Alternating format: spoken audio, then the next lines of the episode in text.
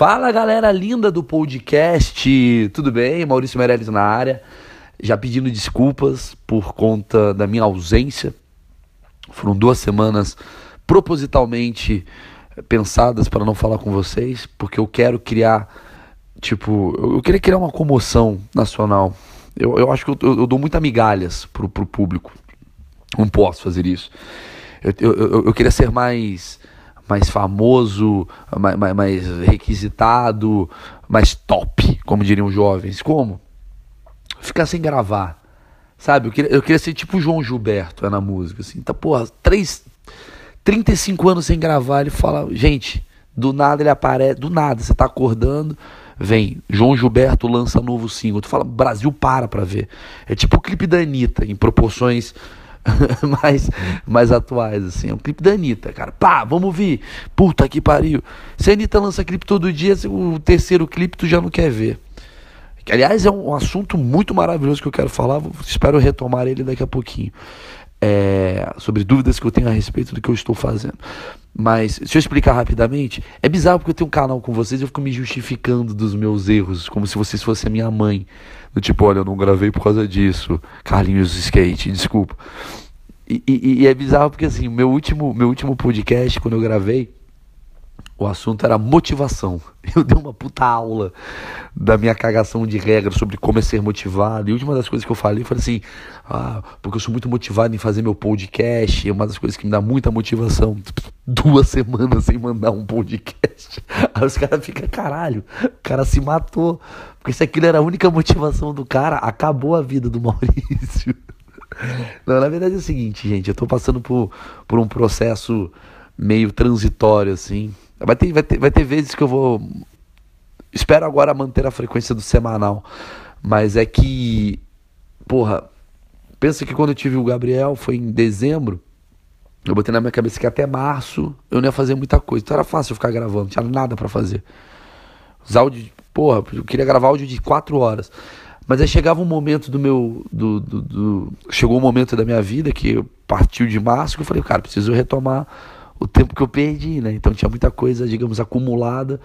E aí uma coisa levou a outra, levou a outra, levou a outra. Quando eu vejo, eu falei, puta, acabei não gravando. Eu vejo que tem uma galera que fica puta comigo. Você não gravou o podcast? Que absurdo. Só que é uma galera do bem. Porque se fosse YouTube, a galera já tá me chutando. Enfim, o assunto que eu quero falar hoje, eu ainda não sei qual que é o tema. Ele vai surgir, com certeza, ele vai surgir. Mas uma das coisas que eu queria falar, que eu comecei falando brincando assim, né? se a Anitta lançasse 11 clipes por, por semana, se isso daria certo ou não. E eu cheguei à conclusão agora, pensando assim, que uma, um dos fatores pela qual eu me atrapalho. Ah, já tô querendo um tema, foda-se. Um dos fatores pela qual eu me atrapalho é o fato de eu querer produzir demais. Eu acho que, eu, eu acho que isso é um erro. Eu acho que nós, produtores de conteúdo, não gosto do termo youtuber, odeio o termo youtuber, odeio. Você trabalha na, no girafa, você não é um girafers. Você é um produtor de conteúdo, caralho. E, né, você não, a empresa não pode ser a sua função. É, nós que trabalhamos com conteúdo, inclui você que está me ouvindo, talvez, a gente tem uma gana de querer o tempo todo se reinventar, de mostrar, olha o conteúdo que eu estou criando. E eu acho que a internet cada vez mais levou a gente a, a produzir conteúdo constantemente, cara, constantemente. E isso faz com que a gente se perca, eu acho. Eu explico. Eu tenho um canal hoje de 2 milhões e, sei lá, eu, 500 mil talvez. Acho que já chegou a 2 milhões e 500 mil. Passou, se bobear um pouquinho. Uh, no YouTube. E quando eu criei esse canal, eu fazia webbullying. Era isso. Botava lá. Tinha 10 mil inscritos. Aí foi pra 20 mil, 80 mil, 200 mil. Aí chegou um momento que eu falei, caralho, eu tenho uma plataforma, eu tenho minha própria televisãozinha. Vou começar a colocar todos os conteúdos que eu acho legais da minha cabeça. E eu comecei a botar conteúdo pra caralho. Meu crescimento foi pouco. Porque isso é fato. Significa que eu vou mudar? Não, não significa que eu vou mudar, mas é um aprendizado para talvez você queira ser um, um, produtor de conteúdo, vulgo youtuber.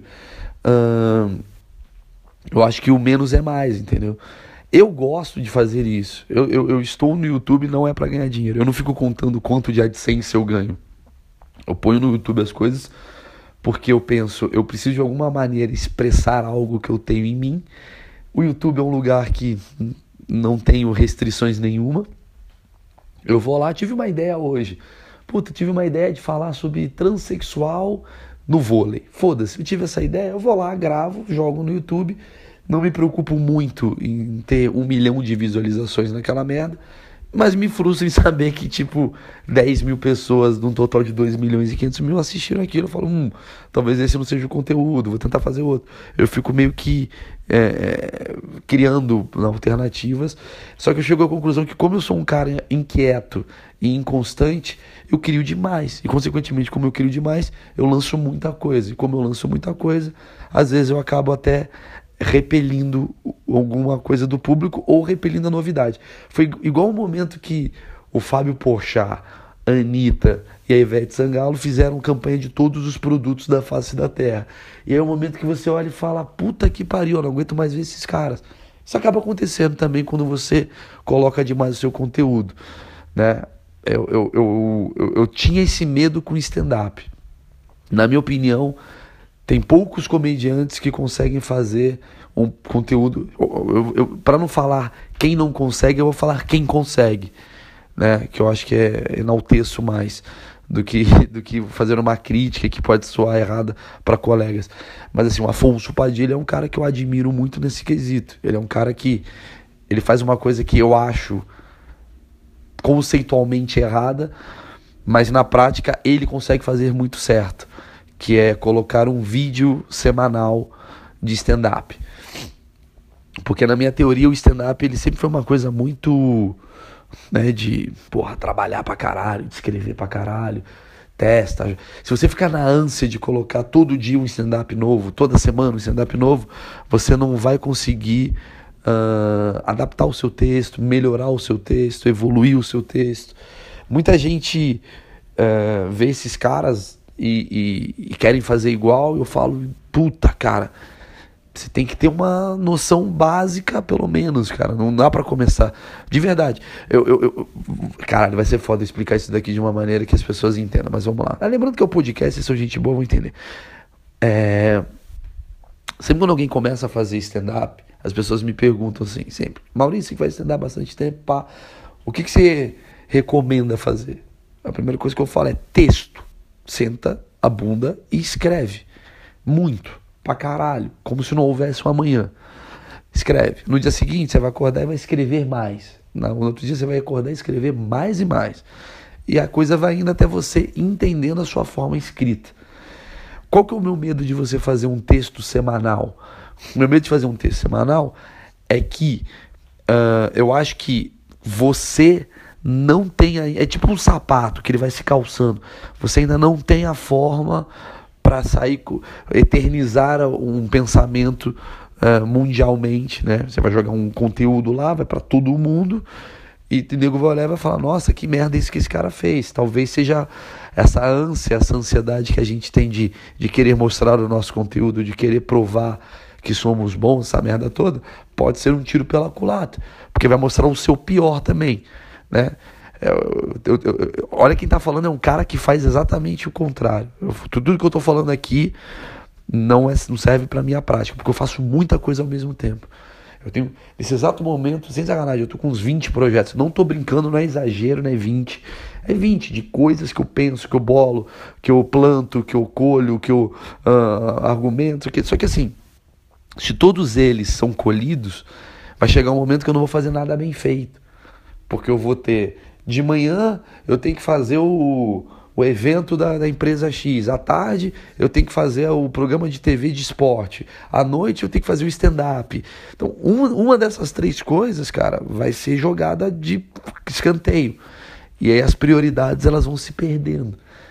E aí você vai se preocupar em querer fazer tudo. Não é por grana. Você pode ter certeza que muita gente que faz muita coisa ao mesmo tempo não faz pensando na grana mas estás pensando na possibilidade das pessoas olharem você como uma pessoa híbrida, de olha só, porra, o cara produz pra caralho. Só que mesmo na sua hibridez, digamos assim, você acaba se perdendo, porque você quer fazer tudo ao mesmo tempo e você acaba. Uh, faz o podcast, eu sou esse cara, faz o podcast, no dia seguinte, porra, gravação, aí eu tenho um conceito, uma piada, uma ideia, tenho um programa de TV que eu estou escrevendo, um filme que aprovou.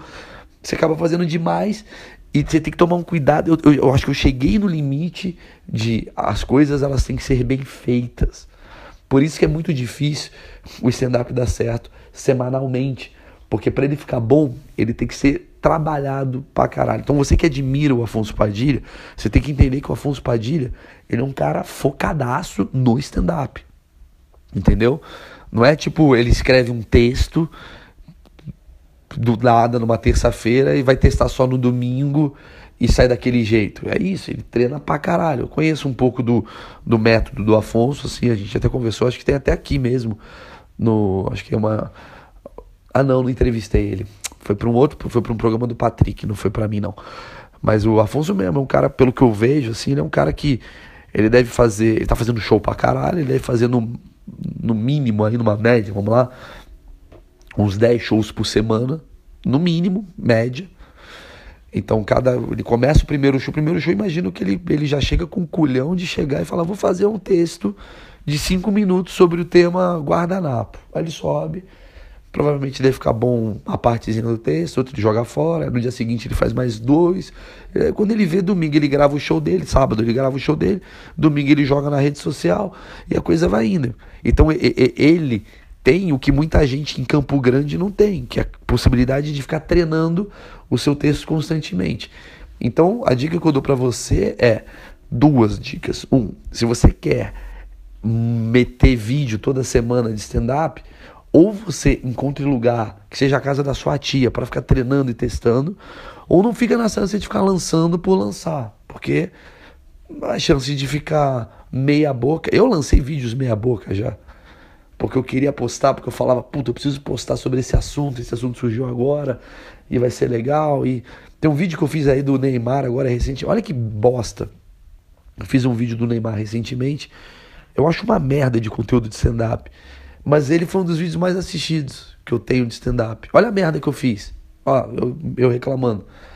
Por que, que eu lancei? Porque eu tive uma ideia. Eu tava em casa, pensei numa ideia, falei, ah, é uma premissa engraçada essa daqui do Neymar que eu tava falando, a, a premissa que eu tinha pensado era tem um cara que operou o Neymar, né? Eu, eu, queria partir, em vez de falar que o Neymar vai operar o dedo, eu queria partir para a premissa do caralho, imagina a pressão que é operar o, Brasil, né? Que o pé do cara vale vale ouro, né? Vamos pensei nessa piada, escrevi uns textinhos e eu falei, ah, vou filmar esse texto, porque como ele é um texto temporal, vou colocar na internet, ninguém mais vai falar desse assunto, acabou, tá lá, vai ficar legal. Só que essa merda explodiu, porque é o assunto do, do, do dia, o assunto da semana, né? na época, né? O Neymar operou o dedinho. E aí, cara, não tava com uma qualidade boa. Então, uma porrada de gente que seria relevante do meu público que gosta de me assistir, assistiu falou: ah, que merda, entendeu? Fiz meio, não fiz de qualquer jeito. O texto eu fiz ali pensado, mas a entrega não estava boa, a confiança, o jeito de olhar, a forma como eu uh, executei as piadas não foi do jeito que eu imaginaria para colocar num canal como eu coloquei. Enfim, é, 13 minutos de absolutamente nada nesse podcast até agora. e o, o, assunto que eu acho que eu, que eu, que eu selecionei assim para falar com vocês, que até para fazer um treinamento daquilo que eu quero falar, é, eu estava conversando ontem com, com uma prima aqui, cara, tava discutindo com ela. Aí papo vai, papo vem. Cara, eu acho que eu já falei disso uma vez no podcast, mas eu vou reforçar. A nossa geração, eu falo de geração ser chata, tá pra caralho, mas, ó, espero que vocês entendam onde eu vou chegar, ok? Eu sou um cara liberal pra caralho de cabeça, de. Sou artista, aquelas merda, ah, eu sou artista, vamos abraçar a árvore. Muito humanizado, gosto das pessoas, me relaciono bem com as pessoas, tento não puxar tapetes Tento não ser um cara é, escroto. Tento ter um negócio que o pessoal da esquerda ama falar, chamado empatia. Certo? Eu tento ir para esse caminho. Porém, não concordo, mas eu começo a entender pessoas que estão indo por um outro caminho, que é o caminho mais, digamos, duro, conservador e ao mesmo tempo que, que soa como algo mais agressivo. Não concordo, mas eu entendo. Porque são essas pessoas que vão cuidar da gente sensível daqui a uns 20 anos. É tipo, não dá para todo mundo ser com a minha cabeça. Eu tava nessa cabeça, tava nesse conceito. Não dá para todo mundo ter a minha cabeça, de todo mundo ser, ai, velho, vamos ajudar o próximo. Não, não, não que o pessoal conservador pra caralho não seja isso, e o pessoal da esquerda também seja isso 100%. Não estou falando de esquerda ou direita também. Estou falando de mentalidade mais, digamos, mais uh, agressiva, né? No, no, no, e mentalidade mais paz e amor. A gente precisa de pessoas mais agressivas no mundo. Ah, o que, que isso tem a ver com comédia? Vocês vão entender onde eu quero chegar. O que eu quero dizer é, nós estamos virando uma geração de muito bunda mole. E agora você está entendendo onde eu quero chegar na comédia, certo? Tem a ver pra caralho com o que eu quero dizer. Comédia pura isso daqui. Comédia pura, porque como estamos vivendo uma geração de bunda, a gente é muito bunda mole. Cada vez mais, não sei o que aconteceu é, o último podcast que eu falei de motivação, que eu falei do, da geração Carpe Diem, eu vou, eu vou fazer um gancho e vocês vão, vão pegar onde eu quero chegar. É, eu acho que a gente viveu uma geração muito Carpe Diem do passado, os nossos pais, acho que são considerados baby boomers, talvez, não sei como é que é direito, a gente é o milênio, tem uma nomenclatura que eu não estou ao certo, né? Mas uh, os nossos pais foram criados numa coisa que o emprego era uma merda, trabalhar era uma merda, é um saco. Então o cara ele vai para a vida com esse pensamento um pouco mais azedo. Os seus filhos, consequentemente a nossa geração de 30 anos, um pouquinho mais abaixo, tal, a gente entrou com uma geração que os pais falavam pra gente, faz o que você quiser fazer da sua vida. E aí, consequentemente, viramos o primeiro episódio que eu falei do podcast passado foi sobre viramos um bando de, de sensíveis no sentido profissional, porque se você se frustra com ah, eu resolvi abrir um food truck e tô triste, você fala, mano, você falhou, porque é te deram a oportunidade de você fazer o que você quiser. Qual a sua profissão? Eu sou massagista de puta. Essa é a sua profissão. E você se frustrou? Então você fala, mano, no cartório que eu não vou dar certo. E aí, ao mesmo tempo, um outro né, ponto que eu acabei não citando foi: a gente também se tornou sensível de comportamento. Então a gente tem uma geração muito sensível, muito sensível. E o que, que isso tem a ver com piada também? Tem a ver com profissão, tem a ver com vida e tem a ver com piada também, que a gente virou umas, uma geração de pessoas que se insultam com qualquer coisa. Porque a gente foi mimado nessa merda do Carpe Diem do você é minha princesa, você é meu rei, você pode fazer o que você. Filho, não leva desaforo para casa. Filho, é, você é o que você é. Você é incrível assim, sendo esse bosta que você é. Filho, você tá gordo? Olha, mamãe sofreu muito por ser gordo. Você não vai sofrer por ser gordo. Seja feliz. Eu, porque me dá a impressão que os nossos pais sofreram pra caralho de uma maneira não sei, acho que os nossos avós metiam uma porrada nos nossos pais de uma maneira que a gente foi tipo. A, a, gente é tratado igual a gente trata os nossos cachorros, assim, com, esse, com essa coisa do mimo excessivo do tipo, vem pra cá, eu não quero que você sofra. E a gente virou um bando de bosta. E a gente geração hoje de bosta, e a tendência é a próxima geração ser mais bosta, e a outra geração ser mais bosta. E aí eu falo para vocês, se hoje eu sou um bosta, porque eu sou um bosta, um cara sensível, um cara mais, digamos, uh, preocupado, né? Muito. Eu sou, eu sou muito preocupado com o próximo, muito. Ah, mas você faz um Facebook. Pô, eu faço Facebook, mas eu nunca fudi a vida de alguém. E se eu fudi, não foi para fuder. Foi na molecagem e na falta de responsabilidade que às vezes eu levo a vida. Mas eu, eu, eu sempre prezo e me preocupo com, com alguém, assim. Eu, eu tenho um carinho pelas pessoas. Só que isso ao mesmo tempo é bom e ao mesmo tempo é uma bosta. Eu vou te falar por quê. Porque a gente precisa de pessoas agressivas no mundo que estamos tornando. Nem que seja para proteger nós somos sensíveis. Eu fico imaginando que lá no Oriente Médio, nesse exato momento, enquanto aqui no Brasil as mulheres estão se juntando para poder entrar numa barbearia masculina, porque elas têm o direito sim de cortar o cabelo onde elas quiserem. Lá no Oriente Médio, os caras estão matando mulher a rodo. Foda-se, pá, tiro. E a gente aqui tá se, se, A gente aqui, em vez de estar tá se unindo, a gente está se degladiando. Homem com mulher, mulher com gay, gay com trans, trans. A gente está se odiando. Está se odiando. Acabei de ver uma matéria que o Luiz Lobianco, que é um puta ator que fez o Porta dos Fundos, né? Faz o Porta dos Fundos. Ele fez uma. Ele fez um. Ele tem um personagem. Uma, ele é gay, assumido. E ele tem um personagem na peça dele, acho que é um monólogo que ele faz, que é uma trans. E os transexuais estão boicotando e recriminando a postura do ator. E detalhe, são transexuais saindo na mão com um gay.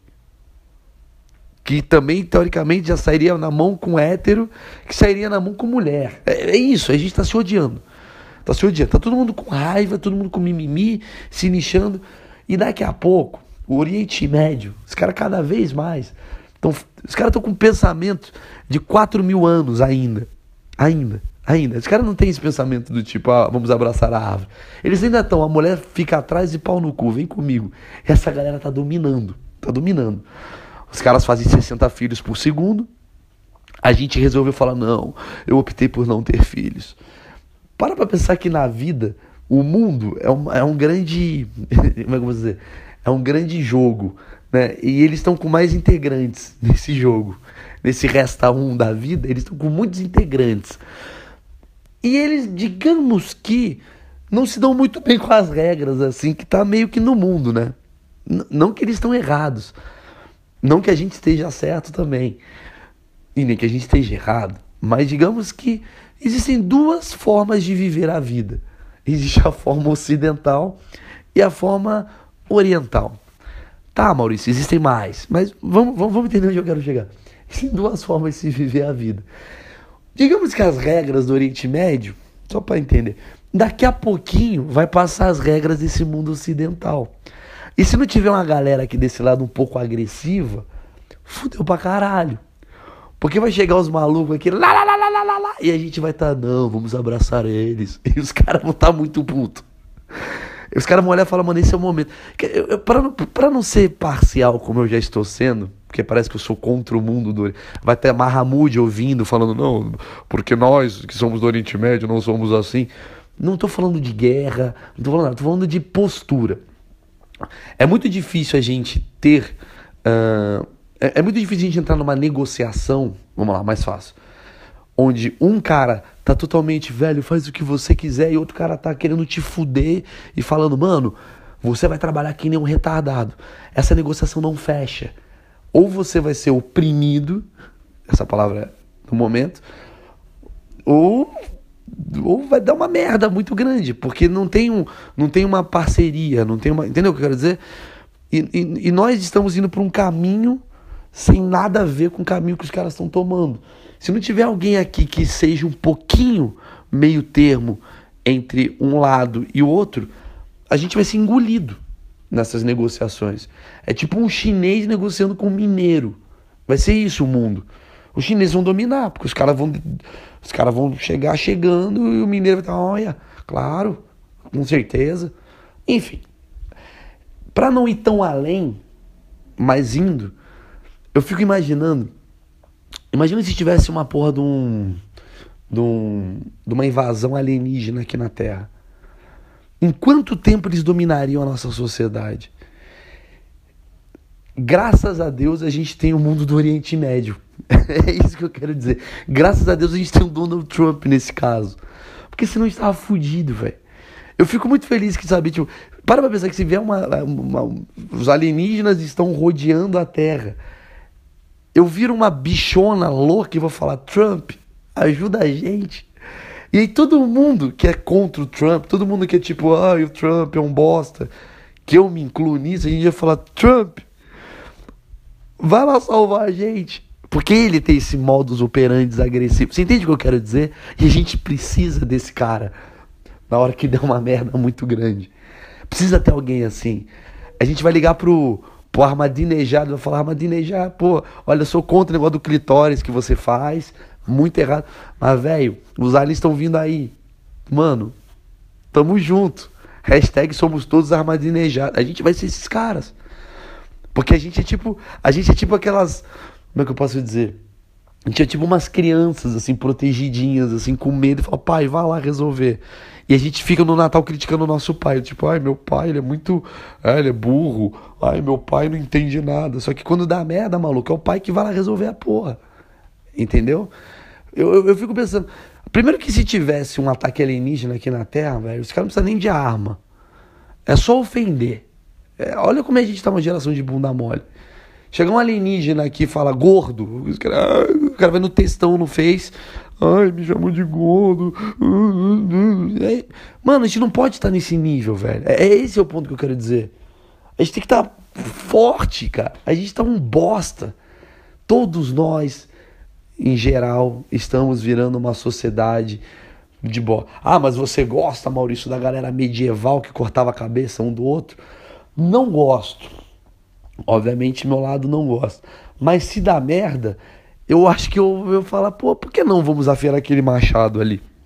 E eu acho que a gente está vivendo uma era polarizada, onde uh, estamos indo por um caminho cada vez mais forte de uma iminente, um iminente caos, onde precisamos nos fortalecer. E a gente está cada vez indo por um caminho. Eu não sei por que a mídia em geral fica nessa porra. Eu, eu acho que a mídia em geral fica nessa porra do. Ai, somos todos iguais, vamos nos abraçar e cantar a canção da, do amor. Porque isso é mais, é mais fácil deixar a geração ser uma geração fraca, porque uma geração fraca consome mais. Me dá essa leve impressão, sabia? Sabe, tipo, a gente questiona menos. Não, não questiona menos, a gente vai fazer mimimi, mas a gente vai ser menos forte na, nas, na, na, nas questões, né, digamos, é, a gente vai ser menos totalitário nessa questão, a gente vai ser mais passivo. Pronto, a palavra é essa. A gente vai ser mais passivo. Ai, quando a gente ama, todo mundo ama, não sei o que, a gente fica mais passivo, fica mais bunda mole. E aí é fácil falar, então compre a nova Coca-Cola. A gente, ah, vamos comprar. A gente entra nisso. E aí, e aí o que, que acontece? Pra você, pra você ter uma noção como eu tô falando, o que é certo é, vamos lá. Pega, sei lá, o exemplo da Skol. A Skol que é a cerveja da, da, da pô, a cerveja sempre foi machista pra caralho. Buceta, buceta, buceta, buceta. A gente olhava e falava, beleza, legal, Skol, buceta. Ninguém bebia Skol pela campanha, bebia porque era cerveja, tava lá cerveja, toma lá cerveja, tem Kaiser, tem Skol. Ah, gostei da propaganda do Siri, dava risada, aquela do Sirizinho, pô, é nóis, pá, não sei o quê. E aí os gays, os, as mulheres, sei lá, as minorias, o negro, começou a ficar ofendido com a campanha da escola. O que, que a escola fez? Falou: hum, eles são um público. É isso que acontece. Eles são um público. Quem vai consumir a minha cerveja? Quem que vai ser? A nova geração. Eu preciso vender para essa nova geração. Essa nova geração está toda, totalmente progressista. Eu vou fazer então uma campanha falando viva os gays, viva as minorias, blá blá blá blá blá blá. E aí onde eu quero chegar é, eles fazem uma campanha totalmente para minoria e a minoria não tem uma coisa de deveríamos ter, se formos fortes, do tipo, porra, velho, eu acho que vocês estão me enganando. Vocês estão querendo só vender cerveja. Vocês eram contra a gente. Vocês faziam umas campanhas falando que a gente era uns bosta. Agora vocês são nossos amigões. Vamos consumir vocês. A, a, a, é isso. A, gente esquece rápido. A gente é muito bunda mole. Se a gente fosse uma geração forte, a gente falaria assim: se eu sou gay se eu, de verdade, se eu sou gay pra caralho, da causa militante gay, e a escola faz uma campanha machista pra caralho, sacaneando gay, e eu fico puto, não é depois na próxima campanha que eles falam viva os gays que eu vou falar, ah, eles mudaram de opinião, que legal. Não, eu falo pau no cu, agora que eu não consumo. Vai se fuder, você não vai pegar minha causa para querer agora vender cerveja. Se na hora que vocês precisavam da gente, quer dizer, na hora que vocês cagavam pra gente, a gente estava aqui, vocês estavam nem aí. Agora vocês querem estar amigos. A, a, gente é tão bunda mole que a gente topa. A, a, gente é tipo um cachorro. Vai embora, tô indo, volta, oh, voltei. A gente é isso. Geração de bunda mole, extremamente manipulável, sensível, carente. E isso, meus amigos, vai ser um problema para a comédia daqui a pouco. Aguardem o que eu estou falando. Porque se a gente não se fortalece, a gente, a gente vai te. Ó, Diga, puta, vou falar um bagulho agora que vai ser muita viagem. Eu, eu entendo por que eu parei de fazer o podcast às vezes, cara. Entendo pra caralho. Porque eu falo umas paradas que eu falo, mano, a galera deve estar tá muito puta com o que eu tô falando. Às vezes eu tenho vergonha de me ouvir. Mas vamos lá. A evolução natural do ser humano, calma. A evolução natural do ser humano, conforme o que está acontecendo na sociedade, é a gente ir por um caminho de androginia. Não estou falando que é certo ou errado. É ir por um caminho de androginia, de ir por um caminho hum, onde casamento não existe, família não vai existir, onde a, a, as relações elas vão ser muito mais tanto androginia, por quê? Porque o homem e a mulher vão ficar juntos ao mesmo tempo, homem com homem, mulher com mulher. Isso é uma coisa natural, ok? Não é errado, não é certo. É uma coisa natural que vai acontecendo com o tempo. E aí, a tendência é que o humor cada vez morra mais. A comédia, porque a comédia, querendo ou não, ela lida com alguma forma de, de fazer pensar, barra de fazer uh, uma agressão, barra de fazer um insulto, barra de ter uma vítima. Não necessariamente toda comédia ela é agressiva, mas toda comédia ela faz rir porque ela, ela, ela, ela, ela mexe com o teu raciocínio. E para mexer com o teu raciocínio, às vezes ela acaba te indignando. Para mexer com o teu raciocínio, às vezes ela acaba te ofendendo para mexer com o teu raciocínio, às vezes ela acaba fazendo você perceber coisas que você nem percebia. E a gente está virando uma geração que quer tudo mastigado. Uma geração que não quer mais é, se insultar e nem se indignar com alguma coisa. Por isso que é preciso, às vezes, ter uns caras, tipo o Trump, na vida. Por mais que eu seja contra. Por isso que é bom ter também os caras tipo Obama na vida por mais que eu seja contra. Por isso que é bom ter o Bolsonaro e o Jean Willis.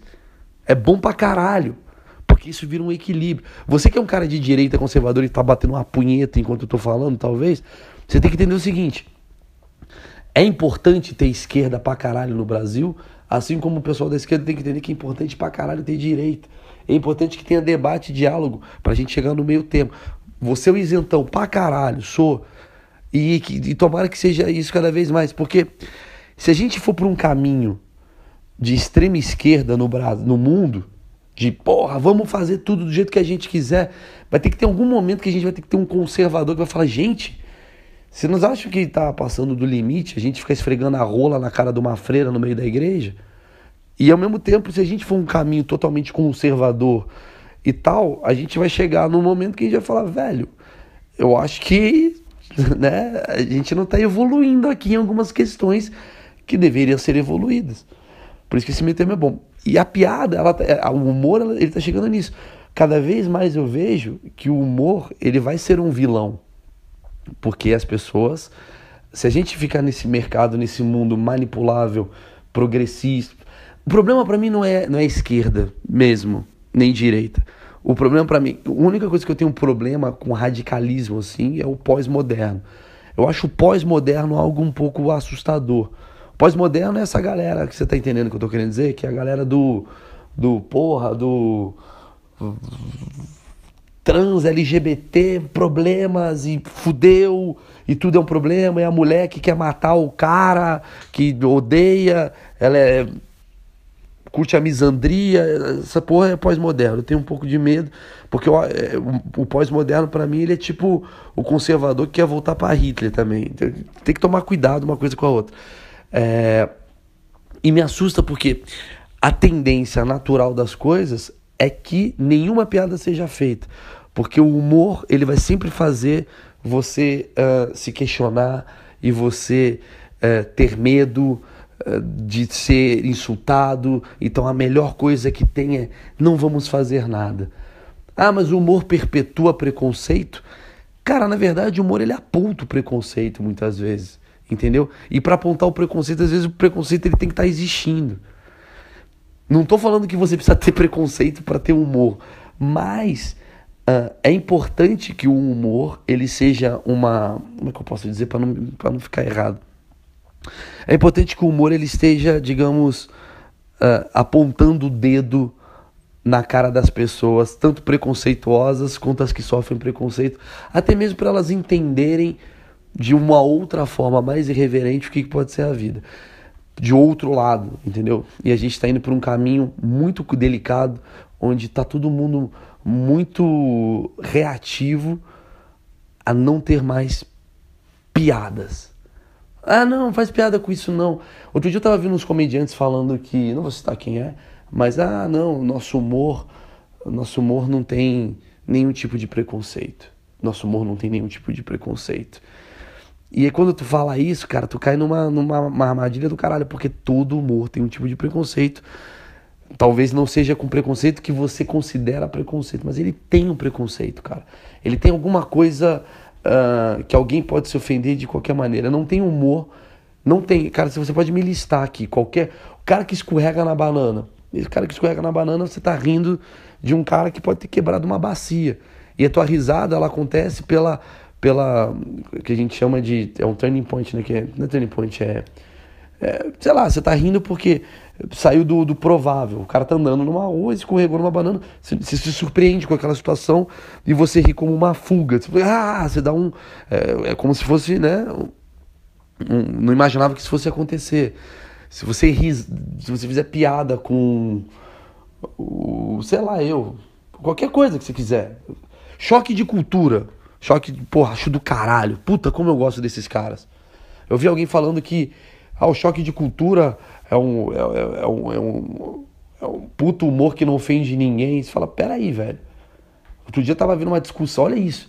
Que o choque de cultura é um humor muito hétero. Assista o choque de cultura, é muito legal. Mas tinha gente reclamando que é um humor muito hétero e o humor hétero não tem graça, que a graça é o humor gay, que o humor do hétero não tem graça. Aí teve outro cara que tava reclamando, falando que o choque de cultura está fazendo uh, chacota do brasileiro que é médio e não é estudado. Sempre vai ter uma merda. E aí, se as pessoas ficarem se preocupando o tempo todo com não posso fazer algo que desagrade alguma outra pessoa, a gente vai se tornar manipulável, a gente vai se tornar do meio, do jeito que as pessoas querem que a gente esteja, a gente não vai conseguir é, indagar nem nada. Eu sou a favor do humor sem limite nenhum, de se subir no palco ah, mas você está perpetuando racismo. Será que eu estou perpetuando racismo?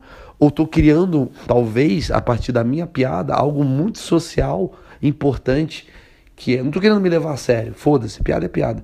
Mas talvez num pensamento racista, ou num pensamento homofóbico, ou num pensamento machista, que seja, que cada um tenha, ou você pode não necessariamente estar apoiando esse pensamento, mas você pode estar simplesmente levando ao debate desse pensamento.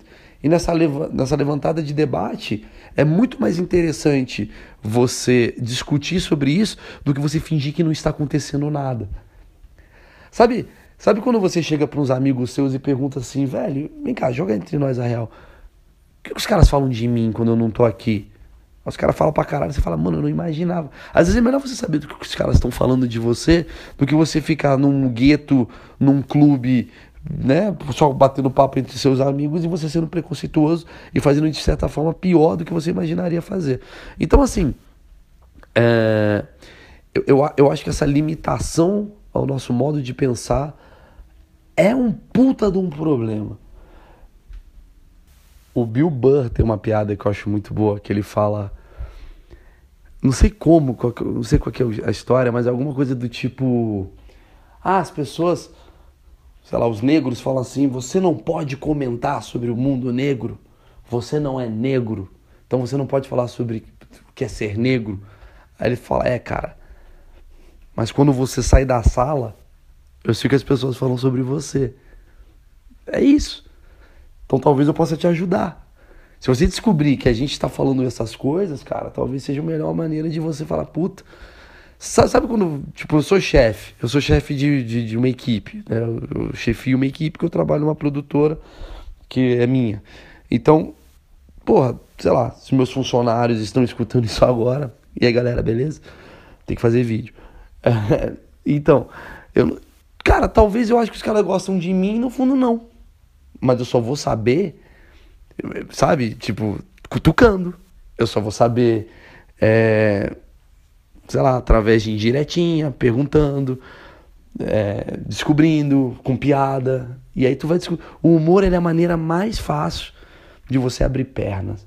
Não à toa as cantadas são feitas através do humor. Você entende o que eu quero dizer? No sentido de, porra, que bom que a gente tem uma arma que não é o direto ao ponto. O humor é isso, velho. E as pessoas querem tirar isso da gente. As pessoas querem tirar essa forma da gente chegar não sendo tão agressivo, digamos assim, mas ao mesmo tempo sendo. Peraí, deixa eu tentar entender o que está acontecendo aqui. Ah, então quer dizer que está tendo um roubo. Ah, que legal.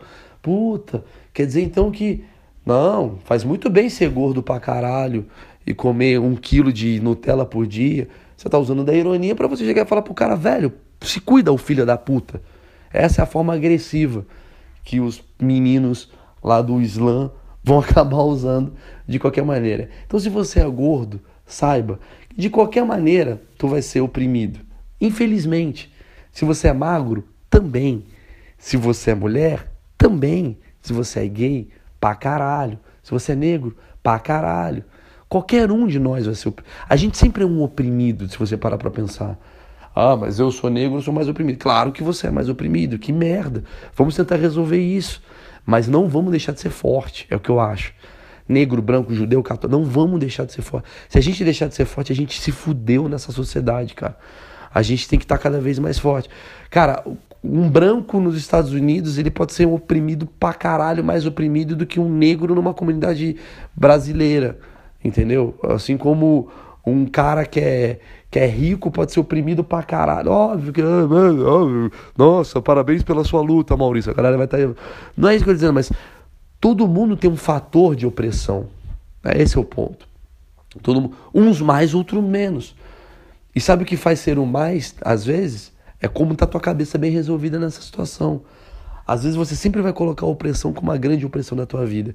E aí eu encerro esse podcast de uma maneira que vocês vão entender onde eu quero chegar mesmo. Para mim, a mulher mais empoderada que tem no Brasil chama-se Tata Werneck. Eu vou falar.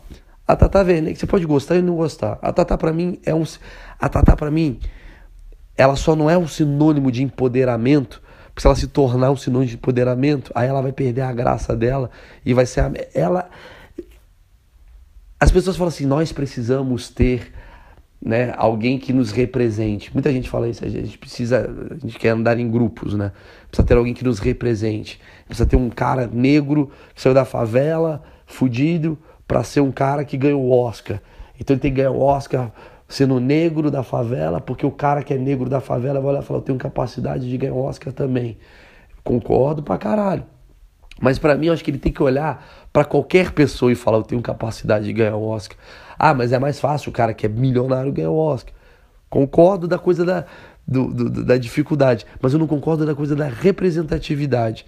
Porque quando você pega a Tatá, por exemplo, que é uma menina e se tornou para mim a pessoa mais engraçada do Brasil, ela namora quem ela quer, namorou os caras mais bonitos do Brasil, vai casar com um puta cara que tem 20 anos menos que ela. Você pode olhar e falar, mano, essa menina é muito empoderada, velho sem precisar falar que ela é.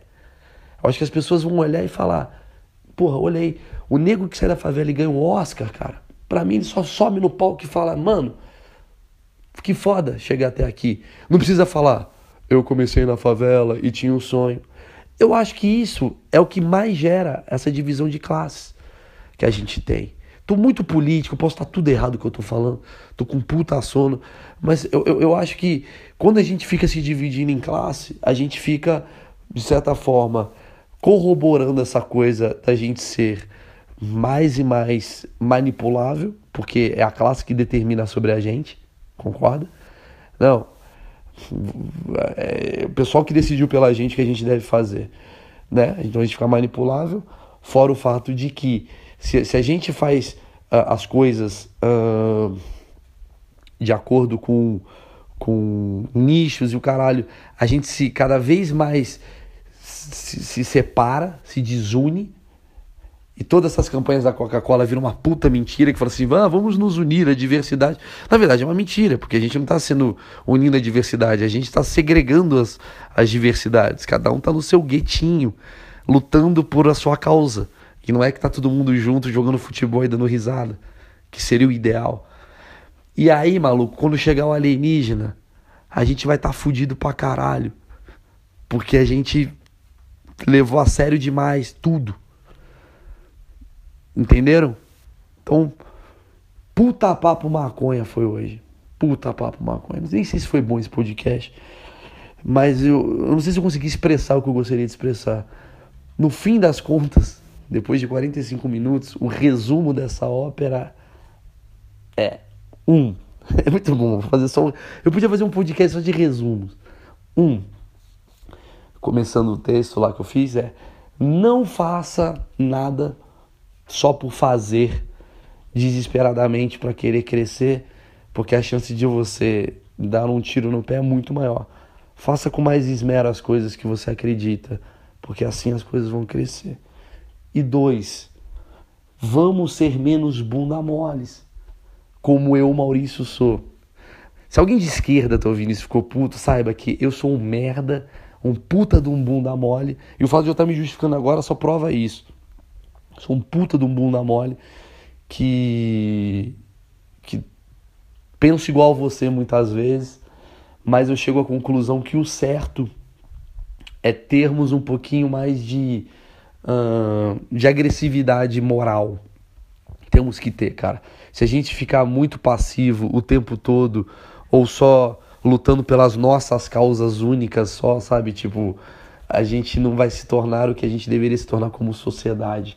A gente vai ficar muito individualista cada vez mais, barra grupo manipulável. E aí é uma merda. Quando um grupo manipula você, ou quando a sociedade manipula você, você tem que ser um cara que, na minha opinião, você tem que ser você, não se levar a sério e fazer cada vez mais o nosso mundo. Nossa, que porra de final bosta que eu tô fazendo. Mas acho que a gente tem que ser cada vez mais. Hum, como é que eu posso dizer? cada vez mais forte. Pronto, resumo, mais fácil essa palavra. Mais forte. Saber lidar que a sociedade pode ter coisas ruins acontecendo, é normal que tenha, e fingir que não vai ter é a pior das coisas. E, consequentemente, usar a, comédia como uma ferramenta muito importante e muito leve para a gente conseguir uh, se adequar a esse novo uh, essas, no essas novas preocupações, esses problemas. Deixe o humor acontecer. O humor ele vai curar tudo. Mesmo. O humor ele vai curar as tragédias. O humor ele vai indicar as tragédias.